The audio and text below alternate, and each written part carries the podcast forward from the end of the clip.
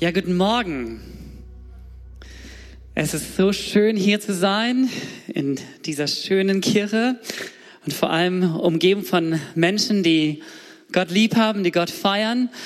Und ich freue mich, dass ich äh, ja ein Herzensthema heute Morgen mit euch teilen darf. Ich bin Vater von fünf Kindern, verheiratet mit Pia seit über 20 Jahren und ich liebe es, Vater zu sein. Und ich liebe es, junge Menschen mit dem Allerwertvollsten, was Gott uns gegeben hat, nämlich seine Liebe, die Beziehung, die wir zu ihm haben, ja anzustecken. Jesus kommt auf diese Erde und er spricht von Gott und er redet nicht immer nur von Gott, Gott, sondern er stellt uns diesen Gott als seinen Vater vor. Und er sagt, wenn ihr betet, sollt ihr beten, unser Vater, der du bist im Himmel. Ich liebe dieses Gebet und ich liebe diesen Gedanken, dass dieser allmächtige Gott mein ganz persönlicher Vater ist. Und Jesus nimmt uns quasi mit in diese Beziehung hinein. Er stellt sich selbst vor als der Sohn Gottes und redet von dem Vater. Also Gott lebt in dieser Vater-Sohn-Beziehung und er nimmt dich und mich hinein. Wir dürfen Kinder Gottes sein. Was für ein Vorrecht. Also bereits Gott lebt diesen Gedanken der Generation vor.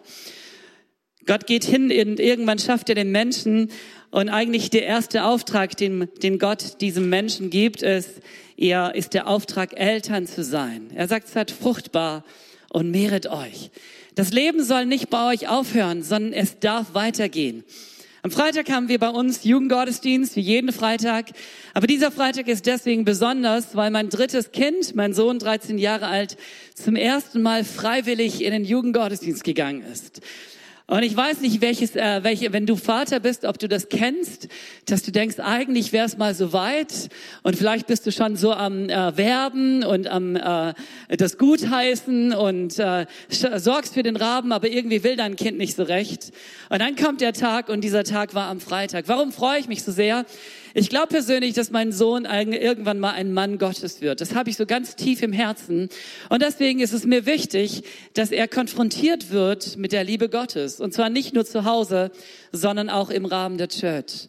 Wenn ich über mein Leben nachdenke, dann muss ich sagen, sind fast alle großen Entscheidungen meines Lebens nicht gekommen mit 35 oder mit 40 oder heute bin ich 45. Nein, sie kamen als Kind. Als Sechsjährige habe ich verstanden, dass der Glaube meiner Mutter authentisch ist, echt ist. Ich sah sie immer wieder neu beten und ich dachte, diesen Gott, den will ich in meinem Leben haben. Als Achtjähriger war ich in einem Gottesdienst so ähnlich wie, wie hier und da habe ich mein Herz geöffnet und vor allen Menschen gesagt, ich möchte Christ werden. Und anschließend bin ich zu meinem Vater gegangen, er war Pastor und habe gesagt, ich will mich taufen lassen. Er sagte, du bist zu jung. Und ich habe ein Jahr lang gekämpft, bis ich endlich mit neun ich habe taufen lassen dürfen. Und mit elf habe ich in einem Gottesdienst erlebt, dass Gott mich rief, sein Diener zu werden. Ich hörte eine Predigt, so wie, wie ihr sie hören werdet, und ich habe keine akustische Stimme vernommen, aber tief im Herzen spürte ich, Gott ruft mich. Warum erwähne ich das? Deswegen, weil Kirche eben nicht nur eine Sache für Alte ist. Und Kirche ist auch nicht eine Sache der, der großen Mündigen, der Mamas und Papas, sondern Gemeinde ist eine Sache für alle. Amen. Jesus kommt immer wieder neu und er tritt auf und er sagt, kommt her zu mir alle. Und ich werde nicht müde, in meiner Church in Ulm diesen Gedanken zu predigen, rauf und runter. Alle bedeutet wirklich alle. Und das bedeutet, du bist auch eingeladen. Gott meint dich, er meint nicht nur deinen Nachbarn. Und wenn du Vater und wenn du Mutter bist, dann meint er auch dein Kind. Und ich glaube, da sind wir uns einig. Was nützt es, wenn die ganze Welt irgendwie errettet wäre, aber unsere eigenen Kinder wären nicht im Glauben? Und mir ist es so wichtig, dass ich nicht irgendwann mal sagen kann, hey, ich war fruchtbar im Leben, sondern dass meine eigenen Kinder Nachfolger von Jesus werden. Amen. Seid ihr bei mir? Ich weiß nicht, ich, vielleicht dürft ihr nicht Amen hier sagen, aber dann könnt ihr nicken und sagen, ja, der, dieser Mann hat vielleicht, vielleicht nicht ganz Unrecht. Gott stellt sich bereits im Alten Testament vor und er sagt, ich bin der Gott Abrahams, der Gott Isaaks und der Gott Jakobs. Das ist mein Name. Vielleicht kanntest du den Namen Gottes als den Namen Yahweh. Ich bin der, ich bin dieser unglaublich philosophische Name, wo Gott sagt, hey, ich bin das Leben, ich bin alles. Aber Gott geht weiter. In dem Gespräch mit dem Mose sagt er, ich bin der Gott Abrahams. Und Abraham war ein Mann. Und er hat einen Sohn namens Isaac und ich bin auch der Gott Isaaks. Und er hatte wiederum einen Sohn namens Jakob und ich bin auch der Gott Jakobs. Und damit zeigt Gott, dass er immer in der Gegenwart Gott sein will. Dass er immer in der Gegenwart angebetet werden will. Es nützt gar nichts, wenn wir als Church irgendwann mal unsere Biografie schreiben und sagen, vor 50 Jahren, da hat Gott gewirkt in unserer Mitte. Und vor 60 Jahren gab es äh, Zeichen und Wunder, sondern heute möchte Gott Gott sein. Amen. Hey, es ist so wichtig, dass wir das gemeinsam buchstabieren. Wir als Church sind dazu eingeladen und wir als Eltern. Und ich glaube, es ist so wichtig, dass wir gemeinsam an einem Strang ziehen und dass wir gemeinsam den Glauben, den wir haben, diesen rettenden Glauben an Jesus in das Herz der, der Kinder hinein predigen. Jesus sagt, lasst die Kinder zu mir kommen. Wehrt ihnen nicht, denn ihnen ist das Reich des Himmels. Jetzt weiß ich, dass du diesen Vers kennst. Aber wenn du das Leben von Jesus anschaust, dann war das absolut strange, dass ein erwachsener Mann einen Fokus auf Kinder hatte. Das war nicht üblich, ganz im Gegenteil. Wer hat sich wirklich um die Kinder gekümmert? Niemand. Und die kleinen Kinder spielten überhaupt keine Rolle. Und jetzt kommen da Kleinkinder und sie stören und die Jünger sagen, hey, ihr stört. Und Jesus sagt, nein, sie stören nicht. Sie sind die Wichtigsten. Denn ich predige, und wenn ich ehrlich bin, ich predige fast jeden Sonntag. Und ich denke mir immer, ich hoffe, es bringt irgendetwas, denn die Leute wissen schon so viel. Das Problem ist ja nicht, dass wir nichts wissen, sondern dass wir das, was wir eigentlich wissen, am Ende nicht umsetzen. Aber wenn du zu Kindern predigst, dann spürst du, dass Menschen, die vielleicht noch nicht so viel wissen, und sie nehmen es auf. Und sie wollen es glauben. Kinder sind dankbare Zuhörer. Und deswegen ist es so wichtig, dass wir als Kirche immer wieder neu unseren Fokus genau auf diese Zielgruppe setzen. Wenn wir das wirklich buchstabieren, dann werden wir Erweckung erleben. Davon bin ich absolut überzeugt. Jesus sagt, lasst die Kinder zu mir kommen, denn ihnen ist das Himmelreich, wehrt ihnen nicht. Und das ist eine Feststellung. Wisst ihr, die Kirche hat uns gesagt, dass wir geboren sind und dass wir aufgrund der Erbsündenlehre eigentlich alle Kandidaten des Todes sind, aufgrund des Sündenfalls. Aber die haben die Bibel nicht gescheit gelesen. Ja, wir sind irgendwo nicht mehr im Garten Eden, wir sind vielleicht nicht mehr in der Gegenwart Gottes, aber erstmal kommen wir aus der Backstube Gottes, oder? Gott ist unser Schöpfer. Und Gott sagt, dienen, diesen Kleinen gehört das Reich des Himmels. Sie sind mein, mein Gedanke und ich liebe sie. Und diese Feststellung gilt es dann anschließend später zu unterstreichen. Eine Verheißung lesen wir darin. Dort, wo Kinder Gottes Wort hören, reagieren sie fast immer mit Ja und Amen. Wisst ihr, wenn ich äh, die Bibel genau lese, dann hat Jesus unglaubliche Zeichen getan und manchmal auch komische Sachen getan in unseren Augen. Aber die Kinder lobten Gott und die Kinder lobten Gott. Die Reaktion der Kinder war immer cool. Die Reaktion von uns Erwachsenen, die war manchmal ein wenig komisch. Und hier ist die Verheißung, wenn Kinder konfrontiert werden mit dem Leben, wenn Kinder konfrontiert werden mit Jesus, dann reagieren sie eigentlich nicht ablehnend, sondern positiv. Sie wollen es annehmen. Und gleichzeitig ist es eine Anforderung, eine Aufforderung an uns. Hey, wir als Church und wir als Eltern, als Väter und als Mütter, wir sollten alles tun. Wir sollten ihnen eben nicht wehren, sondern sollten alles tun, dass sie zu Gott kommen. Und wisst ihr, wenn ich darüber nachdenke, dann merke ich, es ist derselbe Gott im Alten Testament. Der Pharao sagt irgendwann mal zu Mose, hey, ihr könnt gehen, ihr Alten, ihr dürft gehen, ihr Mündigen, ihr dürft gehen, aber die Kinder bitte, die sollen hier bleiben. Und Mose sagt, nein, danke, ohne die Kinder gehen wir nicht. Und in all den großen, großen Ereignissen, die wir im Alten Testament sehen, merken wir, das ganze Volk war da. Die Kinder waren da. Als der Bär bebte, als Gott diesen Bund mit dem Volk Israel schloss, da waren die Kinder da. Gott sagt in 5. Mose, was verborgen ist, ist des Herrn unseres Gottes. Was aber offenbart ist, das gilt uns und unseren Kindern ewiglich, dass wir tun sollen alle Worte des, des Gesetzes. Was offenbart ist, gilt nicht nur mir, dem 45-Jährigen, sondern es gilt genauso meinem, meinem Sohn, dem 13-Jährigen, meinem Sohn, dem 11-Jährigen, meiner Tochter, der 7-Jährigen, meiner Großen, die jetzt Menschenrecht studiert. Ja, auch sie darf sich an dieses Wort Gottes halten. Warum? Weil Gott Gott ist für alle.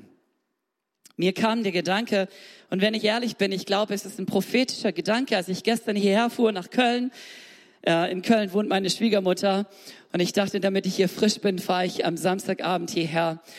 War mir, was, äh, was, äh, was der Feind über Jahre nicht geschafft hat, dass Menschen nicht mehr unter Gottes Wort kommen, dass Kinder nicht mehr unter Gottes Wort kommen, das hat Corona geschafft. Aber wenn wir genau hinschauen, hat es nicht unsere Regierung uns verboten, auch nicht der Virus uns verboten, sondern es ist unsere Angst. Menschen haben mehr Angst vor irgendetwas als Angst, die Ewigkeit nicht bei Gott zu verbringen. Und ich will dir sagen, als Pastor und als Vater habe ich viel, viel, viel mehr Angst, dass Menschen am Ende nicht bei Gott sein werden. Und deswegen rate ich uns gemeinsam, lasst uns ganz neu, ja, Gottes Wort hören. Die Frage ist, wie wird etwas Heißes kalt? Die Antwort ist, wie, wir wissen es alle, du musst nur die Energiezufuhr abdrehen. Du musst nur dieses heiße Wasser wegnehmen vom, vom äh, Herd und schon wird es kalt. Wenn du glaubst als Mama, dass zwei Jahre lang kein Gottesdienst keine Auswirkung hat auf dein Kind, dann liegst du leider falsch. Es hat eine große Auswirkung. Und deswegen ist so entscheidend, dass wir in den Gottesdienst kommen. So entscheidend, dass unsere Kinder in die Gottesdienste kommen. Wir hatten am Freitag Kids Club Gottesdienst. An für sich kommen da etwa 100 Kinder. Und jetzt machen wir denselben Gottesdienst mit 30 Kindern. Und wir machen ihn dennoch, weil wir unbedingt wollen, dass die, die, die, die, die mutig sind, das erleben. Es ist gut. Und mein Herz blutet gleichzeitig. Ich denke mir, wo sind die anderen? Und ich bete so sehr, dass wir mehr Angst haben vor der Ewigkeit als vor irgendwelchen anderen Dingen. Wisst ihr, Jesus sagt, lasst die Kinder zu mir kommen. Und der Feind sagt, ich will die Kinder umbringen. Jesus spricht von diesem Feind und er sagt, der Dieb kommt nur, um zu stehlen und zu töten und zu verderben. Ich aber bin gekommen, dass ihr Leben habt und Leben im Überfluss. Ja, wir leben in einem geistlichen Krieg. Wir leben in einem geistlichen Kampf. Es gibt den Kampf um unsere Seelen, um unsere Herzen, aber noch viel mehr um das Herz unserer Kinder. Und, und der Feind hat sich eigentlich von vornherein offenbart, was er wollte. Gleich am Anfang verführt er den Menschen und der Mensch wird getrennt von der Gegenwart Gottes. Später dort, wo er kann, tritt er auf und er bringt tatsächlich um. Denken wir an Kindermord unter Pharao. Denken wir an die Kinderopfer in Palästina gegenüber dem Gott Moloch. Oder denken wir an Abtreibung heute. Wie viele Millionen Kinder sehen nicht das, äh, das, äh, das Licht der Sonne, weil irgendjemand unsere, unsere, unsere Gedankenwelt so verdreht hat, dass wir es normal empfinden, unsere Kinder nicht in die Welt zu setzen, sondern leider abzutreiben. Und diejenigen, die in die Welt gesetzt werden, die sollen verprägt werden. Die Nazis haben es nicht vorgemacht. Die Kommunisten haben es eigentlich vorgemacht. Die Nazis haben es äh, nachgemacht. Und wenn wir genau hinschauen, dann merken wir, heute sind wir dabei, freiwillig unsere Kinder in die Hände von anderen abzugeben. Und zwar in einem Alter, wo es so wichtig wäre, dass die Mama da wäre. Kinder können noch nicht reden und wir geben sie ab. Wie traurig. Meine, meine Frau ist da sehr, sehr, sehr missionarisch unterwegs. Sie hat fünf Kinder in die Welt gesetzt und sie sagt, ich, ich will die Fragen selber beantworten. Wusstest du, dass Kleinkinder 400 Fragen stellen am Tag? 400 Fragen und die Frage ist, wer beantwortet diese 400 Fragen? Du als Mutter? Du als Vater? Oder sind es irgendwelche Leute? Und die Frage ist, was werden wir ihnen sagen? Und jetzt möchte ich uns zwei Kerngedanken mit ins Herz hineingeben. Kinder sind wichtig. Seid ihr bei mir? Wenn ihr bei mir seid, dann, dann schüttelt doch mal, dann nickt doch mal, dass ich merke, ich rede nicht nur in die, ins All hinein, ins Internet, sondern ihr seid da. Danke fürs Dasein. Mario, danke für deine Hand. Danke für deine Unterstützung. Hammer. Zwei Kerngedanken, ganz einfach. Liebe und Kommunikation. Liebe ist die Basis. Liebe setzt den Rahmen des Lebens. Liebe ist so entscheidend. Und unser Reden, unser Hören, unsere Aufmerksamkeit zeichnet das Bild. Paulus spricht von sich und er redet von, dem, von, der, von der Arbeit eines Pastors, eines Predigers und er gebraucht das Bild einer Mutter und eines Vaters. Und ganz am Anfang spricht er von der Mutter und er sagt, sondern wir waren liebevoll in eurer Mitte, wie eine stillende Mutter ihr Kinder pflegt. Er überlegt über seinen Dienst und er sagt, hey, wir waren so aufopfernd, so, so liebevoll. Wir haben unser letztes Hemd gegeben. Wir waren wirklich gut in eurer Mitte. Wie? Und er überlegt und er kommt auf eine, eine, eine Personengruppe wie eine Mutter. Mütter lieben. Und ganz besonders stillende Mütter, die haben was ganz Besonderes an sich. Und wenn ich ehrlich bin, ich glaube, ich bin nicht der härteste Mann auf dieser Erde. Aber ich habe bislang selten erlebt, dass wenn meine Kinder irgendetwas hatten, dass sie gerannt sind mit ihren kleinen Füßchen zum Papa. Warum auch immer, sie sind fast immer bei der Mama gelandet. Die Mama versteht so gut. Die Mama tröstet so gut. Die Mama umarmt so gut. Und die Mama hat auch noch Pflaster. Der Papa wird sagen, ist doch nicht so wild. Du stirbst nicht daran. Und so tragen diese kleinen Füßchen mein kleines Kind, und wie gesagt, ich habe das paar Mal erlebt, eben in die Arme der Mama. Paulus konkretisiert diese Liebe und er sagte, und wir sehnten uns nach euch. Wie schön wäre es, wenn wir als Christen sagen würden, wir haben solch eine Sehnsucht nach Gemeinde, dass wir, dass wir kommen in die Gottesdienste. Das ist genau dieses Bild. Versuch mal eine, ein Baby von ihrer Mama zu trennen. Das wird schwierig. Oder versuch mal die Mutter von ihrem Baby zu trennen. Das wird noch schwieriger. Hab mal einen Dateabend mit, mit einer äh, Schwangeren oder mit einer gerade äh, frischen Mama. Und endlich ist es soweit und du denkst dir, wow, endlich, endlich haben wir einen schönen Abend und kaum sitzt du beim Italiener, merkst du, wie deine Frau unruhig wird und auf die Uhr schaut. Warum? Es gibt ein Baby zu Hause und da ist eine Sehnsucht. Und diese Sehnsucht hat Gott in uns hineingelegt. Und er geht weiter und er sagt, wir haben unser Leben mit euch geteilt. Wusstet ihr, Gemeinde ist subjektiv. Gemeinde ist menschlich, da geht es um Menschen. Es ist nicht beliebig, wo du hingehörst. In meinem Leben gab es ganz konkrete Menschen, die dazu beigetragen haben, dass ich der geworden bin, der ich geworden bin. Es waren nicht nur Menschen, sondern es waren ganz konkrete Menschen. Und wenn ich den Paulus lese, dann merke ich, dass Paulus sagt, ich freue mich, dass ihr mich in guter Erinnerung habt. Wisst ihr, Kinder haben nicht nur Eltern, sondern meine Kinder haben ganz konkrete Eltern mit ganz konkreten Stärken, mit ganz konkreten Macken. Die haben nicht nur eine Mama, sondern die Mama heißt Pia. Mit all dem, was dazugehört. Und der Papa heißt David. Warum? Weil Gott es so wollte. Und wir haben das Leben mit ihnen geteilt. Wir haben sie mit hineingenommen in unser Leben. Wer bist du? Was ist dir wichtig? Wie verstehen wir das, das Leben? Die großen Fragen. Wem stellen wir sie? Ich hoffe, wir haben sie gestellt. Und ich hoffe, wir haben gute Antworten bekommen. Und dann geht er weiter und er legt noch eine Schippe drauf und er sagt, und wir haben Tag und Nacht gearbeitet. Wisst ihr, Corona hat uns gelehrt, dass Gemeinde Arbeit ist. Das wussten wir schon vorher. Aber in diesem Jahr mussten wir Pastoren alle noch eine Schippe drauflegen. Und wie viele ehrenamtliche Mitarbeiter haben gearbeitet wie Pastoren? 20, 30, 40 Stunden. Wir haben Tag und Nacht gearbeitet. Warum? Weil wir davon überzeugt äh, sind, dass Corona das Reich Gottes nicht ausbremsen sollte. Und wir sind davon überzeugt, dass in jeder Krise eine Chance ist. Und ich danke Gott für alle Gemeinden, die diese Chance wie ihr genutzt haben und die das Evangelium gestreamt haben in, ins Internet hinein. Und wie viele Menschen haben dadurch Jesus gefunden? Wie gut ist das? Wir haben gearbeitet Tag und Nacht. Wenn irgendjemand Tag und Nacht arbeitet, dann ist es eine Mama. Oder? Und wenn sie ein paar Kinder hat, dann ist es einfach Realität. Kaum bist du im Bett, dann will das erste schon wieder aufstehen. Kaum bist du im Bett, dann will das äh, zweite gestillt werden. Kaum bist du im Bett, kommt das andere und, und, und brauchst Kuscheleinheiten. Und du merkst, so richtig, äh, richtig tiefer Schlaf ist nicht. Und wenn ein Kind erstmal krank wird und zu Zeiten, wo es noch kein äh, Penicillin gab und kein Nurofen und wo die Kindersterblichkeit noch anders war, war es nicht nur, jetzt sind wir mal krank für ein paar Tage, sondern die Sorge, dass mein Kind stirbt, war da. Wie erschreckend, wie viele Kinder gestorben sind damals. Und genau von dieser Arbeit berichtet er und er spricht davon, dass wir Liebe investieren dürfen. Wisst ihr, als Pastor wünsche ich mir so sehr, niemanden zu verlieren. Amen. Und ich bete, dass ihr dafür betet, dass das CLW keinen einzigen verliert in dieser Zeit, sondern dass wir viel mehr gewinnen, dass wir Menschen gewinnen fürs Reich des, des Himmels. So Liebe ist die Basis. Liebe setzt den Rahmen. Und jetzt dürfen wir reden. Kommunikation zeichnet das Bild.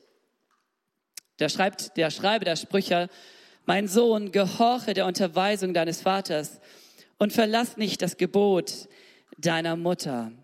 Wie gut ist es, wenn wir klar reden. Wie gut ist es, wenn wir die Wege Gottes zeigen. Wie, wie gut ist, wenn unser Leben klar redet. Wie gut ist, wenn unsere Kinder nicht unmündig groß werden, sondern ein gutes Vorbild haben. Warum? Weil wir geredet haben. Und an dieser Stelle ist, glaube ich, der erste Schritt der Kommunikation, es geht um dein Herz. Die Frage ist, schenkst du dein Herz? Schenkst du deine Zeit? Schenkst du dein Ohr? Schenkst du ja das, was du bist, dein, deinem Kind oder auch nicht? Und wenn ich da in unsere Gesellschaft hineinschaue, dann merke ich, wie viele leben fürs Geld. Und die Kinder sind am Ende nicht besonders wichtig. Wir saßen mit einer Vorstandsgruppe äh, beim Mongolen und ich hörte folgenden Satz einer Frau gegenüber ihrem Kind. Jetzt haben wir den ganzen lieben Tag so hart gearbeitet. Die zweite Hälfte habe ich nicht mehr gehört, aber die könnt ihr euch dazu denken. Und jetzt haben wir es doch verdient, endlich mal in Ruhe gelassen zu werden, oder? Ist das nicht die Realität von uns? Wir arbeiten hart den ganzen lieben Tag, kommen nach Hause und setzen uns vor den Fernseher oder vor dem Computer oder vor Facebook und sagt, jetzt haben wir endlich Freizeit verdient. Jetzt geht es endlich um uns. Und unsere Kinder müssten sagen, Papa, du warst den ganzen lieben Tag nicht da und jetzt bist du immer noch nicht da. Mama, du hast so viel gearbeitet, aber du hörst mir immer noch nicht zu. Und an dieser Stelle möchte ich euch herausfordern, bitte schenkt euer Herz der jungen Generation. Und an dieser Stelle muss ich ehrlich sagen, bin ich teilweise richtig wütend über Gemeinden, wo alte, alte Christen sich so wichtig genommen haben. Und man hat das Reich Gottes nicht buchstabiert von den Kindern, nicht buchstabiert von der Jugend, nicht buchstabiert von den Unmündigen, sondern nur geschaut, was gefällt uns. Und am Ende ist der Tod da. Nein, Gott ist der Gott Abrahams, Isaaks und Jakobs. Und in dieser Corona-Krise hatte ich nicht Angst um meine Seele und nicht Angst um meinen Glauben. Aber ich hatte Angst um den Glauben der Dreijährigen, um den Glauben der Zehnjährigen, um den Glauben der 15-Jährigen. Es ist so wichtig, dass Glaube weitergeht. Amen. Seid ihr bei mir? Das ist cool. So langsam kommt ein Amen. Das freut mich. Kommunikation beginnt mit Hören. Gott hat uns einen Mund gegeben und zwei Ohren. Der Psalmist sagt, ich erzähle dir meine Wege. Und er redet gegenüber Gott und sagt, Gott, ich erzähle dir meine Wege. Warum? Du hörst mich. Gott möchte deine beste Teenie-Freundin sein. Kennt ihr Teenies? Und ihre Freundinnen und die reden drei Stunden, an die schnattern und du denkst dir, Mann, wie viel Zeit, alle Zeit der Welt. Gott möchte deine beste Freundin sein. Gott möchte derjenige sein, der dir zeigt, du, ich habe Zeit für dich. Ich höre dir zu, du bist mir wichtig. Ich schenke dir Aufmerksamkeit. Ich schenke dir mein Herz. Ich schenke dir mein Ohr. Und der Psalmist geht nicht nur hin und sagt, denn du hörst mich, sondern er sagt, denn du hörst mich. Und das ist das Unglaubliche bei Gott. Er ist nicht nur natürlich, sondern er ist übernatürlich. Er kann. Er will nicht nur. Und er will dir nicht nur zuhören, sondern er kann auch Dinge verändern. Wie gut tut es, wenn wir das, was sie erlebt haben, teilen. Ich habe es mir zur Gewohnheit gemacht, dass ich meine Kinder zur Schule fahre, fünf Kilometer weg von uns, zehn Kilometer weg von uns und sie abhole. Und das sind immer ganz, ganz schöne Zeiten. Wir hören gemeinsam Musik, coole Musik, coole Mucke. Meine Siebenjährige, ein halbes Teenie. Die Großen sind alle Teenies, ja. So, und wir hören das, aber wir haben äh, Quality-Zeit. Ich bringe sie hin und dann hole ich sie ab. Und gerade bei dem einen weiß ich genau, was passiert ist. Noch, der ist noch gar nicht im Auto, schon fängt er an zu reden. Wenn wir zu Hause angekommen sind, ist der Akku leer, dann ist er K.O., dann redet er nicht mehr. Wie gut ist es, dass ich ihn abholen kann. Wie gut ist, dass ich meinem Sohn zeige, du, du bist mir wichtig. Mein Herz gehört dir. Mein Ohr gehört dir. Ich weiß genau, was in deinem Leben vorgeht. Und ich bin nicht der beste Papa. Mir geht es um dieses Prinzip von, wir haben Ohren geschenkt bekommen. Kommunikation fängt mit, mit Hören an. Und dann sind wir gefragt zu reden. Und die Frage ist, was reden wir? Und an dieser Stelle lasst uns bitte schön nicht Deutsch reden. Wisst ihr, wie, wir, wie die Deutschen sind? Ich kann euch sagen, wie die deutschen Christen sind. Wir haben ein wunderschönes Pamphlet gedrückt, ein äh, drückt 32 Seiten Mosaik Family. Und dann komme ich an in einen unserer äh, der Kirchen und das erste, hey, ist ja richtig gut, aber und dann ist das Aber ganz, ganz laut. Wie oft suchen wir das Haar in der Suppe? Wie oft schauen wir nach den wenigen Dingen, die noch nicht gut genug sind? Und Gott geht hin und sagt, ich freue mich, wenn du anfängst zu loben. Wisst ihr, es gab drei Situationen, wo der Vater im Himmel zu seinem Sohn redet, mit lauter Stimme. Und die Botschaft war eigentlich immer dieselbe. Du bist mein geliebter Sohn. Loben ist so wichtig. Was sagen wir? Wir sprechen Leben ins Leben. Wir sprechen Identität ins Dasein. Wir sagen unseren Kindern, wir lieben sie. Wir loben sie. Ein Erziehungsratgeber sagt, sagen Sie hundertmal, ich liebe dich. Und sagen Sie es 500 Mal. Und sagen Sie es tausendmal. Ein Kompliment, das wirklich von Herzen kommt, berührt auch das Herz. Es ist so gut an dieser Stelle, dass wir Deutschen aufhören, deutsch zu sein und anfangen, biblisch zu werden. Gott lobt. Amen. Was sagen wir? Wir loben, wir sprechen Leben ins Dasein. Wir schauen nicht nur nach den Fehlern, denn wir Menschen sind keine Maschinen, sondern wir sind Menschen. Und dann geht es weiter. Da schreibt Paulus, ihr wisst ja, wie wir jeden einzelnen von euch ermahnt und ermutigt haben, wie ein Vater seine Kinder und euch ernstlich bezeugt haben, dass ihr so wandeln sollt, wie es Gottes würdig ist, der euch zu seinem Reich und zu seiner Herrlichkeit berufen hat. Wir haben jeden einzelnen von euch. Ich kann nicht sagen, Prototyp ist gelungen, meine Große hat alles abbekommen, mit 19 ist sie eine Frau Gottes, sondern ich darf das bei der fünften genauso buchstabieren. Und als Pastor dürfen wir es tun. Es reicht nicht, dass die 99 rundlaufen. Wenn es eine verloren geht, da sagt Jesus, und wir lassen die 99 und wir gehen dem einen hinterher. Wir haben uns um jeden Einzelnen einfach bemüht und dafür brauchen wir Hirten, dafür brauchen wir Kleingruppenleiter, die genau diese Hirten sind. Und was tun wir dann? Wir ermutigen. In einer Zeit, wo es so viele Gründe gibt, nicht mutig zu sein. Huch, Corona, hoch Arbeitslosigkeit, hoch, was verändert sich alles. Die Veränderungen sind so da. ist Es so wichtig, dass wir eine Kultur in einer Gemeinde pflegen. Und noch wichtiger, dass wir eine Kultur zu Hause pflegen, wo wir Mut zusprechen. Von Natur aus bin ich ein relativ mutiger Mensch. Wenn wir Urlaub machen, dann besteht meine Frau, Meer muss sein, also sind wir am Meer. Ich liebe auch das Wasser. Und wir fahren seit Jahren an einen schönen Strand, wo man so drei, vier Meter runterspringen kann ins Wasser. Es macht richtig Spaß. Aber mit der Zeit sind drei, vier Meter einfach nichts. Jetzt waren wir vor vier Jahren zum ersten Mal bei Le Calong. Das sind so Fjorde, kleine Fjorde, wo man schon so 20 Meter runterspringen kann, wenn man dann will. Und wir kommen dort an und wir springen drei Meter runter und fünf Meter. Und dann stehen wir auf diesem Felsen etwa zehn Meter hoch und mir wird ein wenig mulmig. Und meine Kinder schauen mich an und sagen, Papa, wir wollen springen, aber du machst es uns vor. Wie ermutige ich? Indem ich mutig bin. Dann springe ich halt auch von zehn Metern runter. Oh, Hilfe. Ich hab's, ich hab's gemacht. Ich hab's geschafft. Dieses Jahr waren wir wieder dort und kaum angekommen ist mein Sohn, weil wir Grenzen erweitern durch Ermutigung, etwa 14 Meter runtergesprungen und ich habe ihn nicht ermutigt. Wir waren noch gar nicht angekommen und schon war der unten. Ich dachte, Hilfe. Ich hoffe, er hat's überlebt.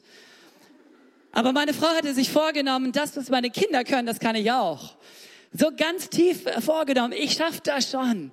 Und jetzt ermutigen die Kinder sie und sagen, Mama, du schaffst es. Wir glauben an dich. Und Mama, wir sind stolz auf dich, selbst wenn du nicht springst. Aber Mama, du schaffst es. Und sie ist gesprungen. Hey, ich habe eine coole Frau. Es ist so wichtig, dass wir einander ermutigen. Und zwar nicht beim Felsenspringen, sondern im Leben ermutigen. Zu sagen, hey, gestern hast du es geschafft dann wirst du es heute auch packen. Amen. Seid ihr bei mir? Wir alle brauchen Mut. Und es ist wichtig, wenn Menschen uns Mut zu sprechen. Gelegentlich dürfen wir auch ermahnen. Kinder sind nicht ohne Gehorsam. Aber jedem fällt es hier und da doch mal schwer, gehorsam zu sein. Und an dieser Stelle lädt Gott uns als Eltern ein. Und er sagt, ihr setzt die Grenzen. Ihr dürft ermahnen. Mein Sohn ist ein leidenschaftlicher Fußballer träumte als kleiner Kind der neue, keine Ahnung was, Messi zu werden und ist wirklich talentiert. Der war noch nicht kaum geboren und schon wollte er ein Messi sein. Und ich habe ihn diesem Traum immer rausge, rausgeträumt, weil ich dachte, wie wahrscheinlich ist es, dass es wird. Und irgendwann habe ich gemerkt, dass ich eigentlich genau das umgekehrte, äh, umgekehrte lebe als das, was ich predige, und habe aufgehört, mein, äh, mein, äh, habe angefangen, meinen Mund zu halten. Und dann kam der Tag, da hatte der Kerl selber keine Lust mehr auf Fußball. Selber keine Lust mehr in den Verein zu gehen. Viermal die Woche, das ist doch ganz schön viel. Und dann, dann habe ich mit ihm geredet und gesagt, hey, du hast dich angemeldet für diese Saison. Kein Team der Welt funktioniert mit Menschen, die sagen, hier bin ich, und dann sind sie doch nicht da. Dein Ja sei ein Ja. Und jetzt gilt es einfach mal auf die Zähne zu beißen, zu sagen, und ich, ich mache das dennoch. Und wenig später hatte er wieder Lust dabei.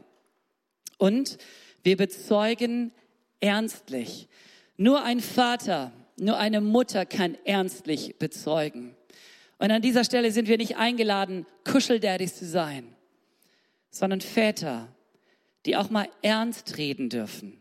Und es erfordert, glaube ich, Nähe, um ernst reden zu können, ohne dass die Ernsthaftigkeit abschreckt. Wir alle kennen die Menschen, die immer ernst reden. Und entweder wir machen einen großen Bogen äh, um sie herum, weil wir sie schrecklich finden, oder aber wir haben Angst vor ihnen. Das sind so Art Zuchtmeister. Aber wenn ein Vater ernst redet, dann kann es deswegen, weil er vorher Nähe geschenkt hat, weil er der Vater ist. Wir sind keine Kuscheldaddies, wir sind auch keine Zuchtmeister, sondern wir sind Väter, die Nähe und auch Ernsthaftigkeit schenken. Und was tun wir ernst? Wir haben euch ernstlich bezeugt, dass ihr so wandeln sollt, wie es Gott würdig ist, der euch zu seinem Reich und zu seiner Herrlichkeit berufen hat. Ja, ich glaube an Himmel und Hölle. Ja, und ich glaube, dass Jesus, der Sohn Gottes, Mensch geworden ist, ans Kreuz gegangen ist, sein Leben gelassen hat für mich. Und ich glaube es, und weil ich es zutiefst glaube, werde ich genau diesen Glauben in das Herz meiner Kinder hineinlegen. Sofern es an mir liegt, werde ich alles tun, dass sie auch an Himmel und Hölle glauben, dass sie auch an den Gott glauben, der, der uns Menschen so sehr liebt, dass er selber Mensch wird. Ich werde ernstlich bezeugen. Amen. Und ihr und wir hoffentlich auch. Es Gott schenkt seinem Volk Zeichen. Und diese Zeichen dienen dazu, dass, dass die Kinder sagen, hey, warum ist denn dieser Altar? Gott führte das Volk Israel durch das Meer, später durch den Jordan. Und nach diesem Wunder spricht Gott dem, äh, zu Josua und sagt, hey, bau einen Altar. Und dieser Steinaltar soll dazu dienen, dass die Kinder kommen und sagen, ja, wozu steht dieser, diese, dieses Monster da? Und dann dürft ihr von den Wundern erzählen. Warum feiern wir heute das Abendmahl?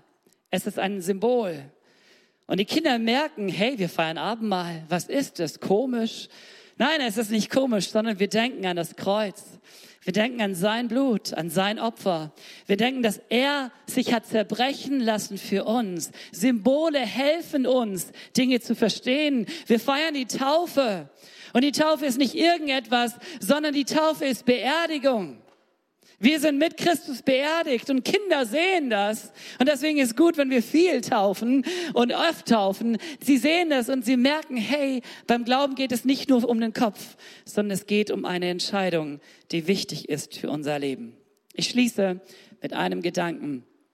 Nachdem wir geliebt haben, und das ist der Rahmen, nachdem wir geredet haben, bist du und bin ich eingeladen, Menschen, und zwar unsere Kinder, aber auch andere Menschen, die wir prägen wollen. Und vielleicht sagst du, Gott hat mir kein Kind gegeben.